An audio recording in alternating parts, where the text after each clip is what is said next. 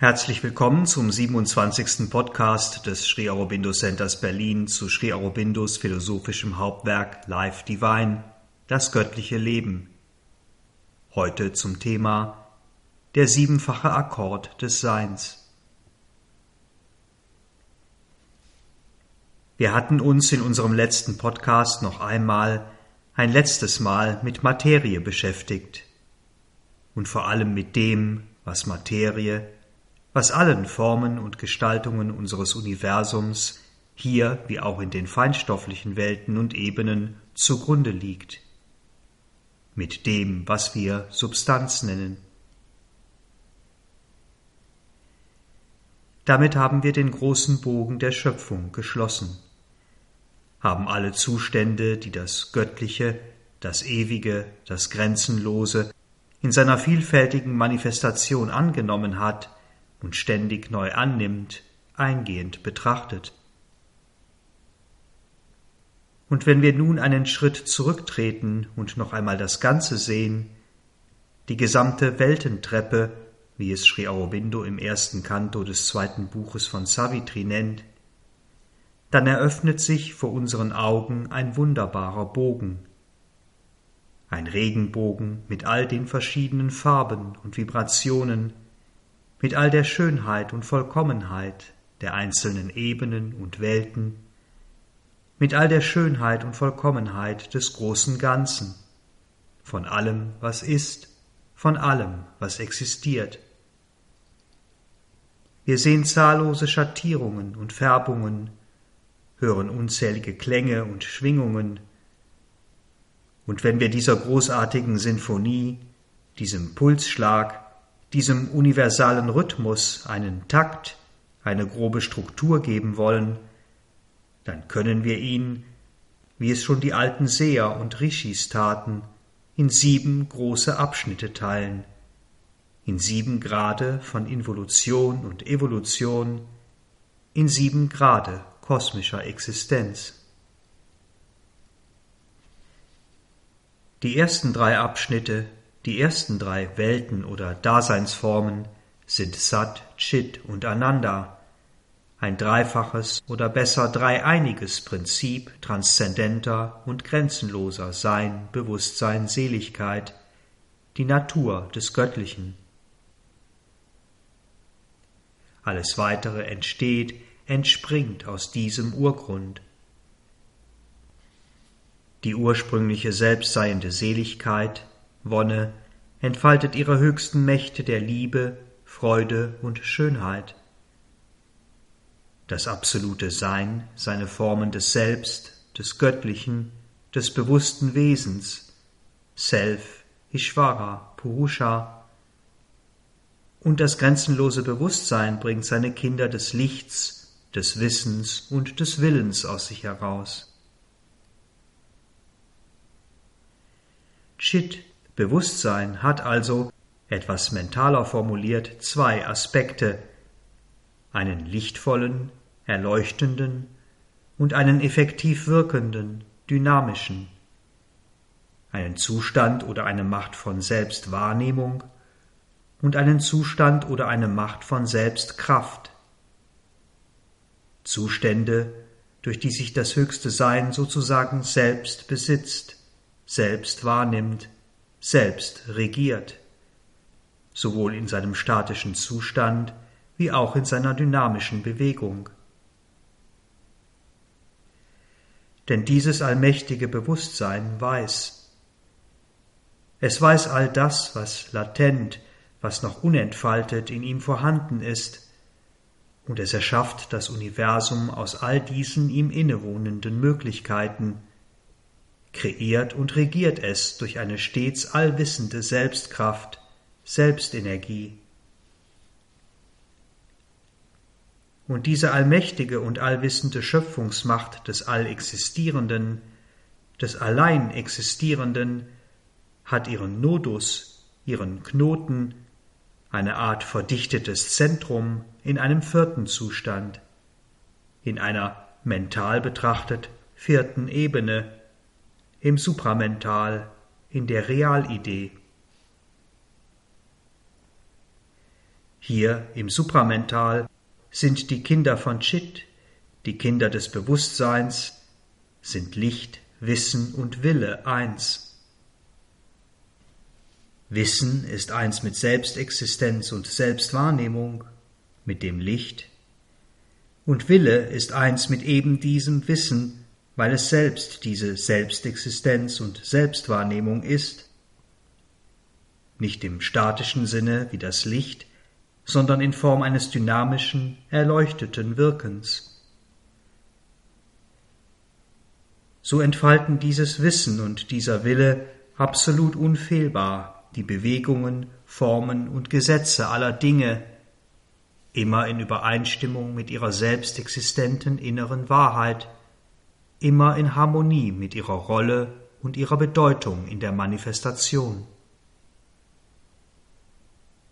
Und da jegliche Schöpfung auf dem zweifachen Prinzip von Einheit und Vielfalt beruht und alle Bewegungen, alle Wirkweisen der Schöpfung sich auf einer Art Wechselspiel dieser beiden grundlegenden Zustände gründen, wirkt auch das Supramental als kosmisches Schöpfungsprinzip in zweifacher Weise nämlich verstehend und begreifend.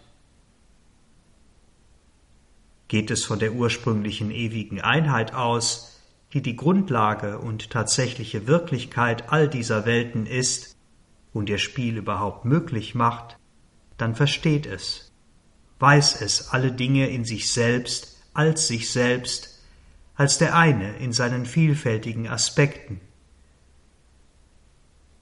Wendet es sich in seiner Wahrnehmung den vielen zu, so begreift es gleichzeitig alle Dinge in sich selbst als Objekte, Objekte seines Willens und Wissens. Anders gesagt, in der ursprünglichen Selbstwahrnehmung des supramentalen Bewusstseins sind alle Dinge ein Sein, ein Bewusstsein, ein Wille, eine Wonne, und die ganze Bewegung von Dingen, die ganze Schöpfung eins und unteilbar. Im Wirken, im Handeln, in seinem dynamischen Aspekt schreitet dieses Bewusstsein von Einheit zur Vielfalt und von Vielfalt zur Einheit, und es schafft eine harmonische und geordnete Beziehung zwischen diesen Wirkweisen. Eine Geteiltheit, die nicht trennt, eine scheinbare, aber keine wirkliche Trennung. Oder besser, es zieht so etwas wie Grenzlinien, schafft Unterscheidbarkeiten im Unteilbaren, Grenzenlosen. Das Supramental ist, so schrie Aurobindo, die göttliche Gnosis, die die Welten erschafft, regiert und erhält. Es ist die geheime, verborgene Weisheit, die sowohl unser Wissen wie auch unsere Unwissenheit trägt. Die übrigen drei Zustände Mental, Leben und Materie sind, wie wir schon erfahren haben, eigentlich keine eigenen, unabhängigen Prinzipien, sondern Aspekte, Wirkweisen der vier höheren Ebenen oder Daseinsformen von Sat, Chit, Ananda und supramental, Wirkweisen, die hier in unserer materiellen Welt der Unwissenheit unterliegen, der offensichtlichen Selbstvergessenheit des einen in seinem kosmischen Spiel von Getrenntheit und Vielheit.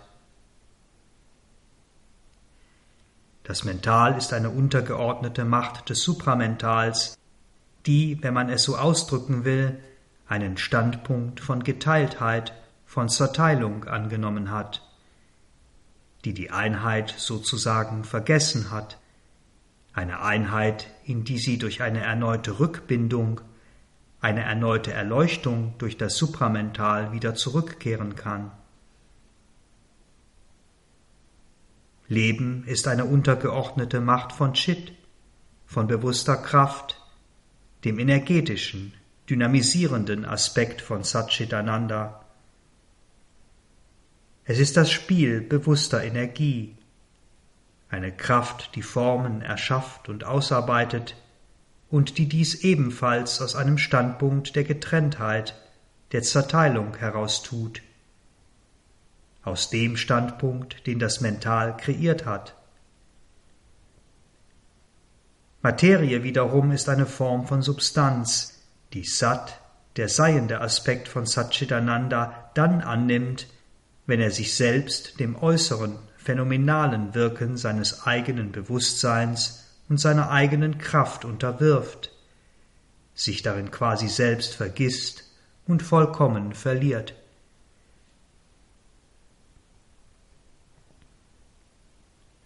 Neben diesen sieben sozusagen klassischen Zuständen hatten wir von einem weiteren Prinzip gehört, von einer Art Verdichtung, einem Nodus, um den sich Mental, Leben und Körper hier in diesem Universum und in jedem einzelnen von uns gruppieren, wie Planeten um eine Sonne. Und wir hatten dieses Prinzip, diese Wirkweise Seele genannt.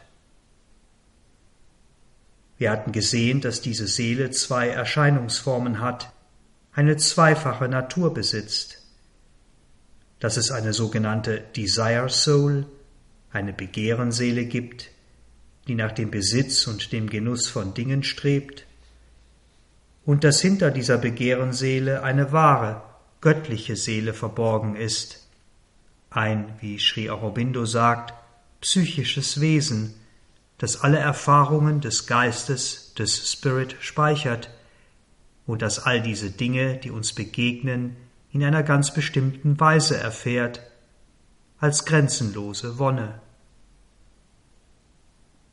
Dies hat uns zu der Schlussfolgerung geführt, dass dieses psychische oder seelische Wesen, dass dieses vierte menschliche Prinzip ein Wirken, eine Wirkweise voneinander ist. Hier in der materiellen Welt unter den Rahmenbedingungen der Seelenevolution. Und dies, das sich auch einander in unserer materiellen Schöpfung in und durch uns Menschen ausdrückt, kann auch gar nicht anders sein. Denn die göttliche Existenz, Sat, ist in ihrer Natur, in ihrem Ausdruck grenzenloses Bewusstsein, Chit. Und Chit, dieses grenzenlose Bewusstsein, ist in seiner Natur, in seinem Ausdruck reine und grenzenlose Wonne,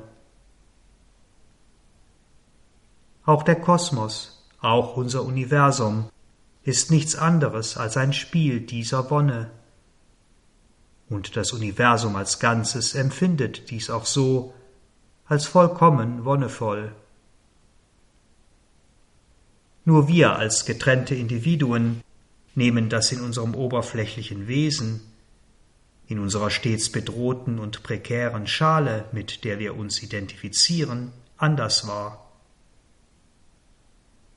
Lösen wir uns aber von diesem Oberflächenwesen, treten wir in unser subliminales und überbewusstes Wesen ein, öffnen wir unser individuelles Bewusstsein gegenüber dem Universalen und Transzendenten, dann erfahren auch wir als dann wahre Individuen eben diese grenzenlose Wonne im kosmischen Spiel. Nehmen wir also die Seele das seelische Wesen, die seelische Ebene und Welt als achtes Prinzip hinzu, so ergeben sich folgende Entsprechungen zwischen den höheren vier Welten und den hier manifestierten, quasi niederen Welten. Sat, Existenz, Materie. Chit, bewusste Kraft, Leben. Ananda, Wonne, die Seele oder das seelische Wesen. Supramental, mental. Und aus der Perspektive der Involution und Evolution, des Abstiegs und Aufstiegs betrachtet, ergibt sich die Linie, die Weltentreppe, Satchitananda, supramental, mental, Leben Materie, Leben mental, supramental, Satchitananda. Das Göttliche steigt aus reiner Existenz durch das Spiel bewusster Kraft und Wonne und das vermittelnde schöpferische Supramental in das kosmische Sein hinab. Und wir als menschliche Wesen steigen aus Materie, durch ein sich entfaltendes Leben und Mental, durch ein sich entwickelndes seelisches Wesen in das göttliche Sein hinauf, durch das vermittelnde, erleuchtende Supramental. Wie es in Savitri dazu mit Blick auf die Rolle des tief in uns verborgenen seelischen Wesens heißt, Earth must transform herself and equal heaven, or heaven descend into earth's mortal state. But for such vast spiritual change to be, out of the mystic cavern in man's heart, the heavenly psyche must put off her veil and step into common nature's crowded rooms, and stand uncovered in that nature's front, and rule its thoughts, and fill the body and life. Obedient to a high command, she said, Time, life, and death were passing incidents, obstructing with their transient view her sight. Her sight that must break through and liberate the God imprisoned in the visionless mortal man. The inferior nature, born into ignorance, still took too large a place. It veiled herself and must be pushed aside to find her soul.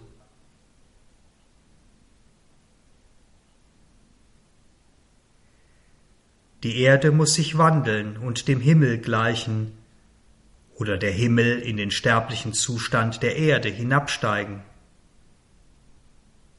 Doch damit solch weiter spiritueller Wandel sei, muss aus der mystischen Höhle im Herzen des Menschen die himmlische Psyche ihren Schleier ablegen und in die überfüllten Räume der gewöhnlichen Natur treten und unverhüllt an ihrer Spitze stehen und ihre Gedanken beherrschen und Körper und Leben erfüllen. Sie saß, gehorchte einem hohen Befehl.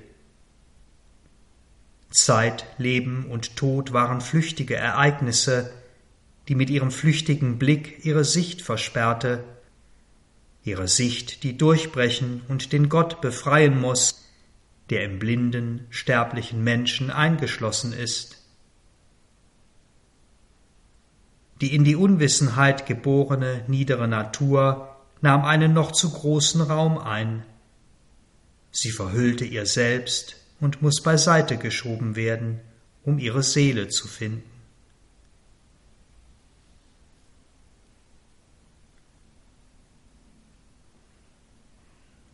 Wenn wir also die Perspektive des Aufstiegs einnehmen, und das ist die, die unserer menschlichen Daseinsrealität entspricht, dann ist der kritische Punkt der Übergang von der niederen in die höheren Hemisphäre, vom Mental oder dem mentalen Prinzip ins Supramental.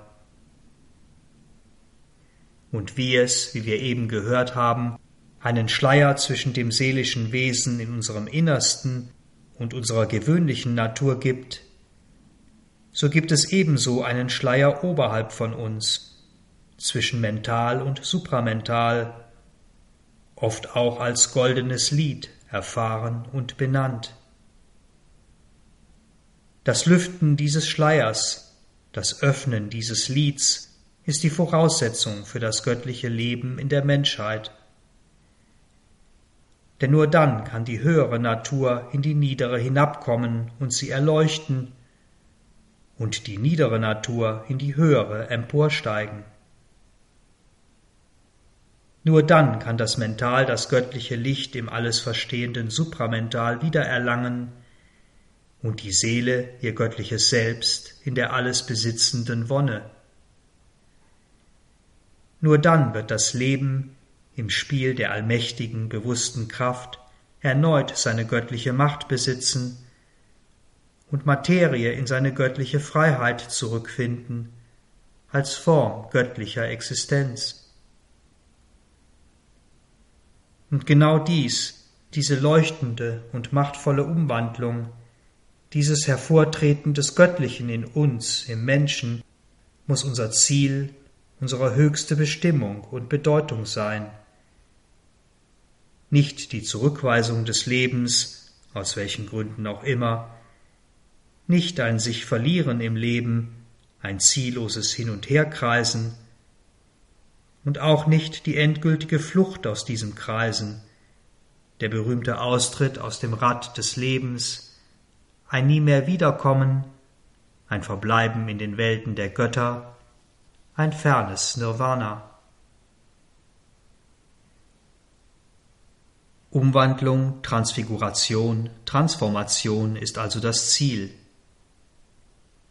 Wie aber kann eine solch grundlegende Umwandlung tatsächlich geschehen? Wie, so Sri Aurobindo, kann diese essentielle, diese wesenhafte Möglichkeit zu einer praktischen, dynamischen werden?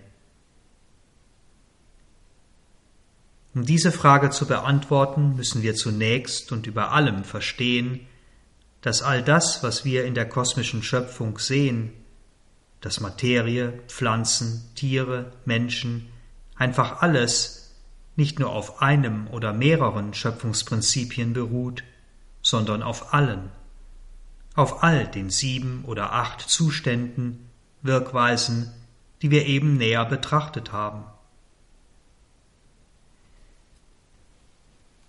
Genauer, all diese Zustände All diese Wirkweisen sind in allem, was hier in unserem Universum existiert, enthalten.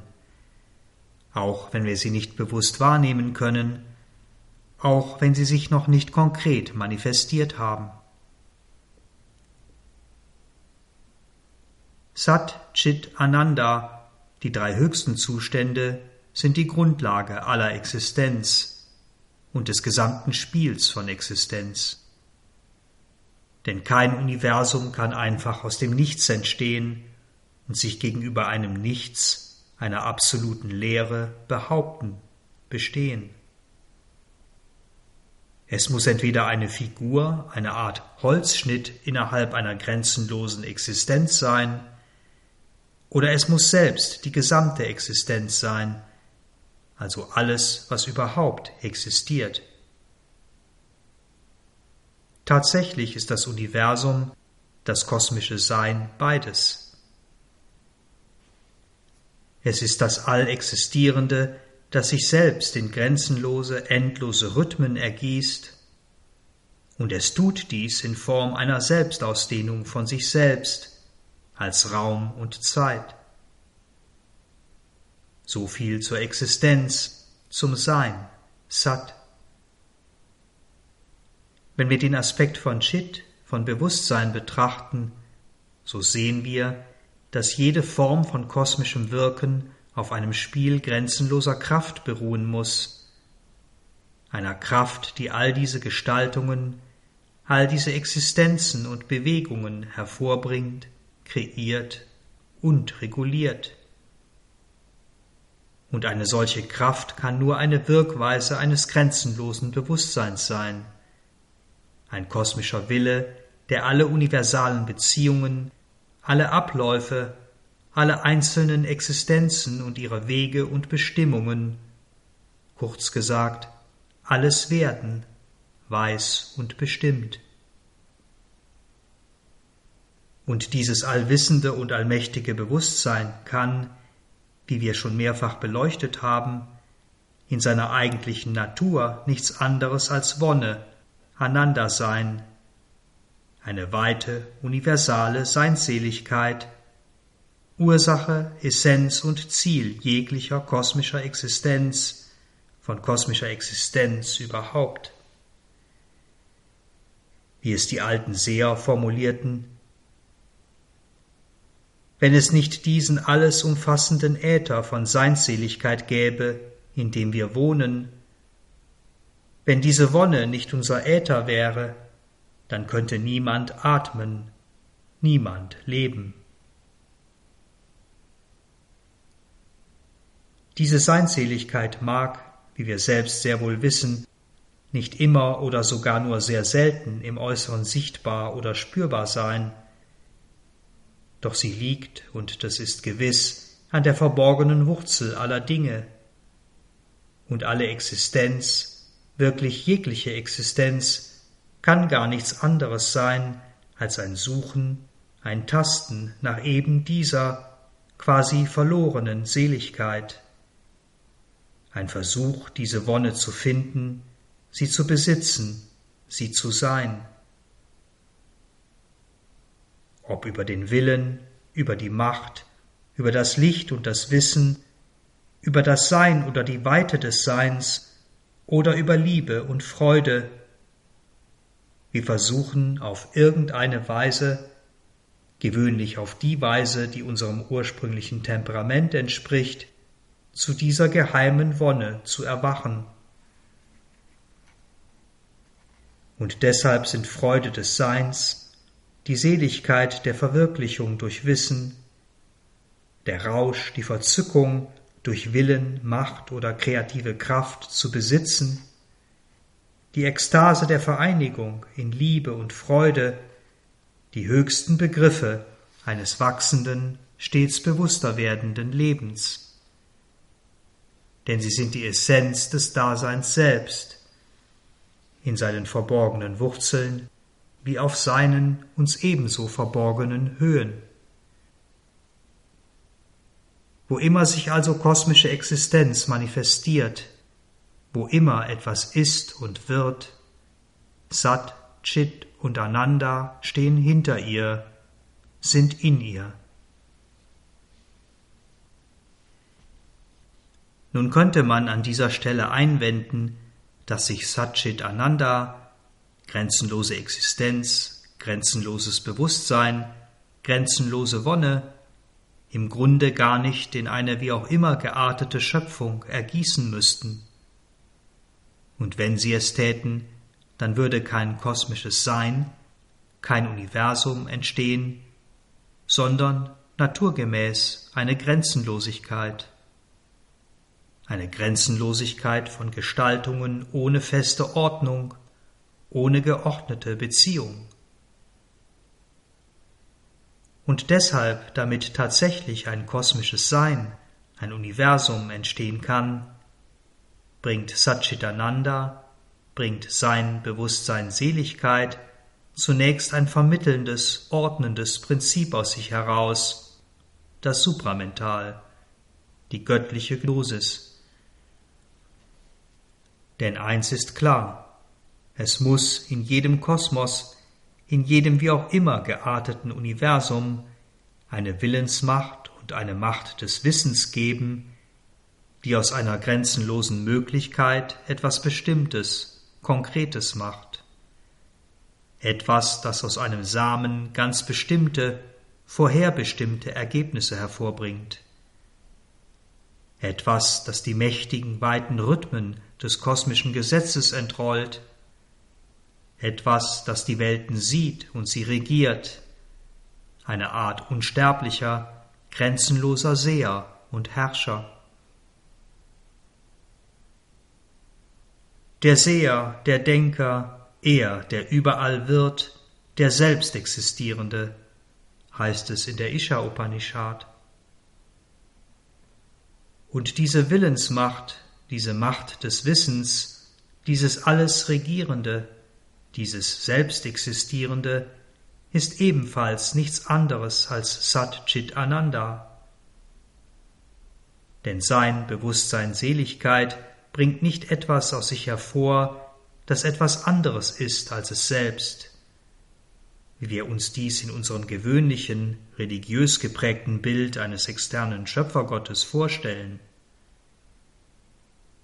Wir in unserem Bild eines Schöpfers, der etwas anderes ist als seine Schöpfung, können uns vorstellen oder stellen uns regelmäßig vor, dass jemand sozusagen von außen oder von oben in eine mehr oder weniger unabhängige Schöpfung hineinregiert, der Schöpfung irgendwelche Gesetze auferlegt, ihr eine Entwicklung aufzwingt.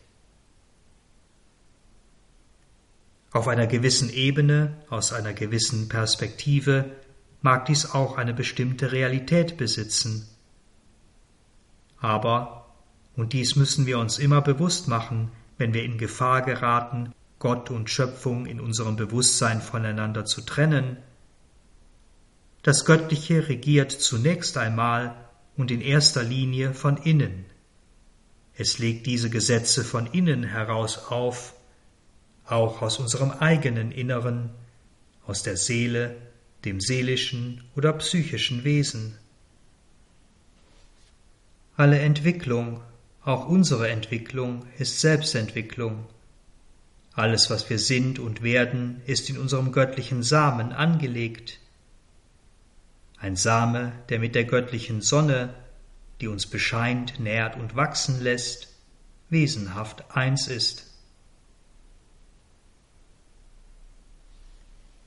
Diese Perspektive, dieser wichtige Paradigmenwechsel hat eine sehr wesentliche, entscheidende Konsequenz. Denn dass alles in der Schöpfung in uns selbst angelegt ist, dass das Höchste, das Satchitananda auch in uns ist, bedeutet, dass kein, wirklich kein Gesetz absolut, unabdingbar ist. Denn nur das Grenzenlose ist absolut und alles enthält in sich, wir enthalten in uns alle Möglichkeiten dieses Grenzenlosen, jenseits unserer bisherigen Form und Bestimmung, jenseits unseres gegenwärtigen Menschseins. Das, was wir aktuell sind, und auch das Menschsein an sich, ist nur eine vorübergehende, freiwillige Selbstbegrenzung des Grenzenlosen. Nun könnte man natürlich fragen, warum sich das Grenzenlose überhaupt begrenzt, warum es überhaupt Bestimmtheit, warum es überhaupt Schöpfung in unserem Sinne gibt.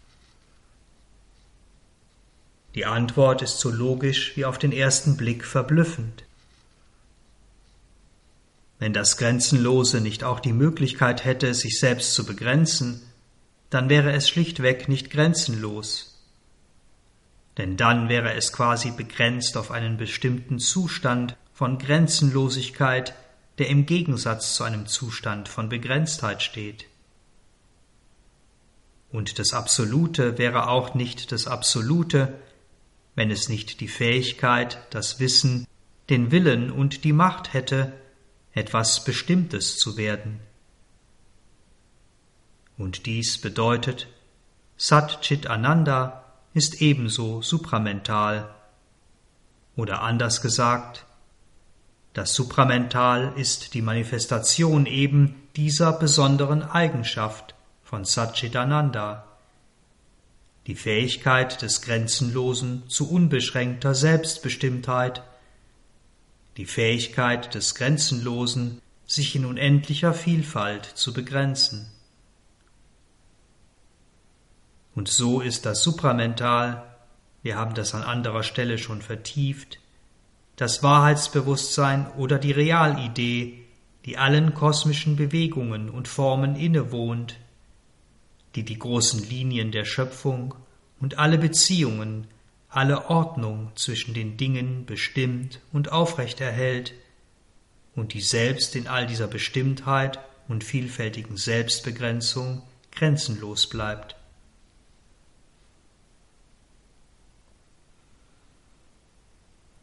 So viel zu den ersten vier Prinzipien der Weltentreppe. Welche Rolle spielen nun die drei sogenannten niederen Prinzipien Mental, Leben und Materie?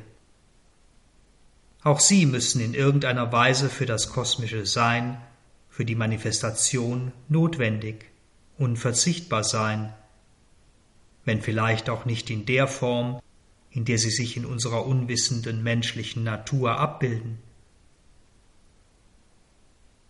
Denn das Mental ist eigentlich eine bestimmte Eigenschaft des Supramentals, etwas, das vermisst und begrenzt, das im kosmischen Ganzen bestimmte Zentren von Wahrnehmung und Bewusstsein fixiert. Dabei müsste das Mental selbst nicht unbedingt begrenzt sein. Oder anders gesagt, das Sein oder das Wesen, das das Mental als untergeordnete Wirkweise verwendet, das durch das Mental teilt und trennt, kann dabei weiterhin in der Lage sein, alle Standpunkte einzunehmen, Dinge auch aus anderen Zentren herauszusehen und wahrzunehmen. Oder es kann die Dinge sogar weiterhin aus dem tatsächlichen, dem wahren göttlichen Zentrum heraus betrachten, oder aus der Weite einer universalen Selbstzerstreutheit heraus, sozusagen aus dem Ganzen im Sinne von Totalität. Doch wenn dieses Sein oder Wesen in diesen Tiefen oder Weiten verbleibt, wenn es sich nicht hauptsächlich auf einen eigenen festen Standpunkt, auf einen bestimmten Zweck göttlicher Aktivität fixiert, wenn da nur universale Selbstzerstreuung ist, nur grenzenlose Zentren sind, wenn da keine Bestimmtheit oder bewusstes begrenzendes Wirken ist, dann haben wir, wie Sri Aurobindo es ausdrückt, keinen Kosmos, kein Universum, sondern nur ein Sein, ein Wesen, das in sich selbst träumt, sinniert. Wie ein Schöpfer oder Dichter träumt und sinniert, bevor er zur eigentlichen Schöpfung, zum bestimmten, konkreten übergeht. Als Ebene entspräche dies etwa einem träumenden Supramental mit einer noch nicht fixierten, nicht bestimmten Ordnung der Dinge. Eine Ebene, die sicherlich existiert und die vieles sein mag, aber ganz gewiss nicht das, was wir Schöpfung oder Kosmos nennen. Wenn diese Fixierung, diese Vermessung, diese festgelegte Interaktion von Beziehungen aber eintritt, dann können wir von einem Mental, einer mentalen Wirkweise sprechen, von einem Mental, das sich selbst als untergeordnete Funktion des Supramentals wahrnimmt und das noch nicht die Form angenommen hat, die wir hier in unserem irdischen Dasein erleben. Also ein Mental, dessen Handeln, dessen Interaktion auf einem getrennten und damit zwangsläufig um sich selbst kreisenden Egoismus beruht. Existiert aber einmal das Mental, existiert einmal diese mentale Wirkweise, dann folgen Leben und Substanz zwangsläufig in ihrer Bahn. Denn Leben ist ja nichts anderes als Kraft und Wirken, Kraft und Wirken innerhalb bestimmter, vorgegebener Gesetzmäßigkeiten, hier der mentalen Gesetzmäßigkeiten. Konkreter, Leben ist Energie, dynamische Energie, die in einem mental bestimmten, also zerteilten Raum zwischen verschiedenen fixierten Zentren Beziehungen herstellt, Interaktion kreiert. Diese fixierten Zentren müssen nicht unbedingt in Traum und Zeit existieren, also so, wie wir es in unserem materiellen Universum wahrnehmen. Es können Seelenformen des Ewigen sein, die in ihrer Gesamtheit eine kosmische Harmonie bilden, wie etwa in den feinstofflichen Regionen des Übermentals. In diesem Falle mag das Leben, also die dynamische Beziehung zwischen diesen Seelenformen, eine ganz andere Form annehmen. Sie mag viel lichtvoller, ätherischer, subtiler sein, aber das Prinzip ist immer dasselbe. Leben ist und bleibt eine Art Stoff, ein Wille, eine Energie, die sich in dem jeweiligen Kosmos in bestimmte Formen, in ein bestimmtes Wirken, in eine bewusste Dynamik von Sein ausarbeitet. Ein Wille, eine Dynamik, eine Energie, eine Divinity, eine Göttlichkeit, die in den Veden als Vayu und die später als Prana bezeichnet wurde. Und auch Substanz folgt in seiner Erscheinungsform den jeweils bestimmenden und vorgegebenen Gesetzmäßigkeiten, hier den mentalen. Und dies bedeutet Zerteilung, Getrenntheit. Es mag in anderen mentalen Welten, also in nicht materiellen mentalen Welten, Substanz geben, die viel weniger dicht, weniger fest ist, die weniger Widerstand leistet.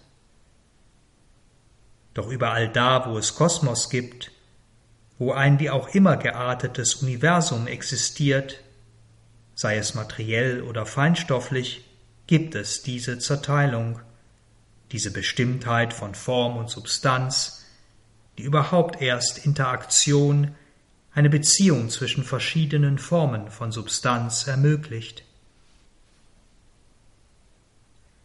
All diese Betrachtungen führen uns zu der wesentlichen Schlussfolgerung, dass überall dort, wo es Schöpfung, Kosmos, Universum gibt, alle Prinzipien, all die sieben genannten Ebenen und Wirkweisen vorhanden sein müssen. Und diese Prinzipien müssen nicht nur einfach da sein, passiv im Hintergrund oder schlafend, sondern sie müssen auch offen oder im Geheimen wirken.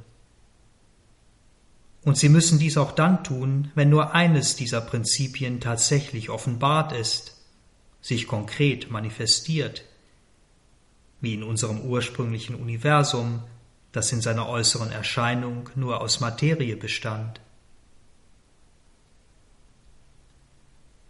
So sind diese sieben Ebenen, diese sieben Zustände, Wirkweisen, Prinzipien in jeder Welt, in jedem Kosmos, den wir uns nur vorstellen oder auch nicht vorstellen können, am Werk.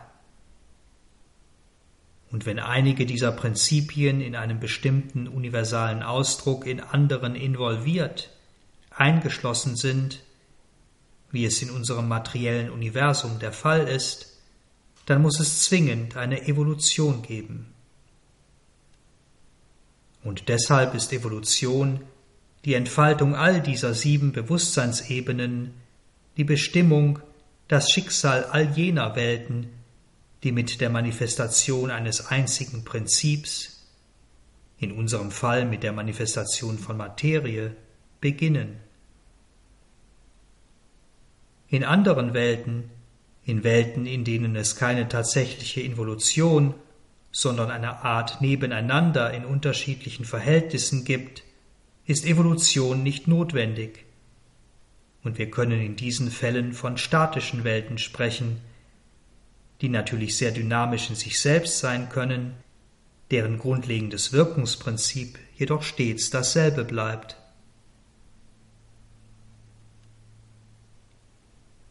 Wenn wir also auf unser Universum blicken, und das ist, denke ich jedenfalls, das für uns Wesentliche, dann können wir festhalten, dass der ursprüngliche, rein materielle Kosmos überhaupt keine andere Wahl hatte, als aus dem in der Materie verborgenen Leben offensichtliches Leben hervorzubringen und aus dem verborgenen Mental ein offenkundiges Mental. Und so muss und wird er aus dem noch verborgenen Supramental ein sichtbares, wahrnehmbares Supramental offenbaren, und aus dem verborgenen Geist, Spirit, die dreifache Pracht von Sat, Chit, Ananda. All dies ist eine wunderbare und endgültige Gewissheit. Und so bleibt uns als Menschen hier und heute im Jahr 2022 eigentlich nur noch eine wesentliche Frage, die nach dem Wann und Wo wird diese Offenbarung, an der absolut kein Zweifel besteht, hier auf der Erde stattfinden oder irgendwo anders im Universum? Wird es in und durch die Menschheit geschehen oder in einer anderen, uns noch unbekannten Spezies? Und wird es in diesem universalen Zyklus geschehen oder erst im nächsten oder übernächsten oder in noch fernerer Zukunft? Die alten Seher glaubten an diese Möglichkeit im Menschen, und sie hielten genau dies für seine göttliche Bestimmung. Unsere moderne Zeit, die eher menschlich als göttlich denkt, hat diese Vision, diese konkrete Schau weitestgehend verloren. Wenn wir heute von Bewusstseinsentwicklung, von Fortschritt, von Vervollkommnung sprechen, dann denken wir in aller Regel an einen besseren Menschen, an ein größeres, weiteres, befreiteres, lichtvolles Leben, an eine vollkommenere menschliche Mentalität.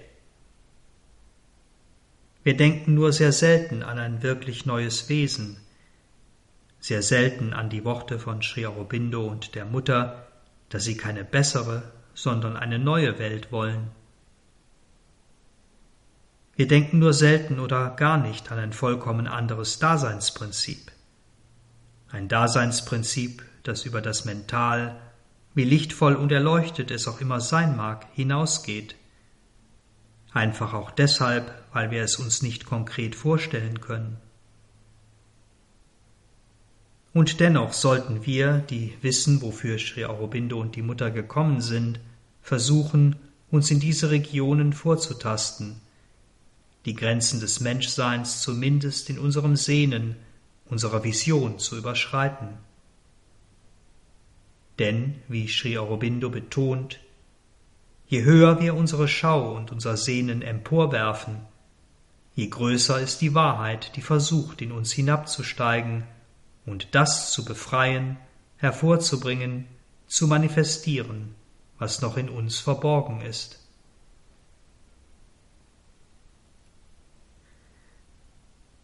Vielen Dank fürs Zuhören, habt weiter einen schönen Tag oder Abend. Wir hören uns wieder beim nächsten Kapitel Supramental, Mental und die Übermental Maya Teil 1. Uns, das Sri Aurobindo Center Berlin, findet ihr unter www.sacb.de, wo auch weitere Texte, Vorträge und andere Beiträge zu Sri Aurobindo und Sri Aurobindos Yoga eingestellt sind.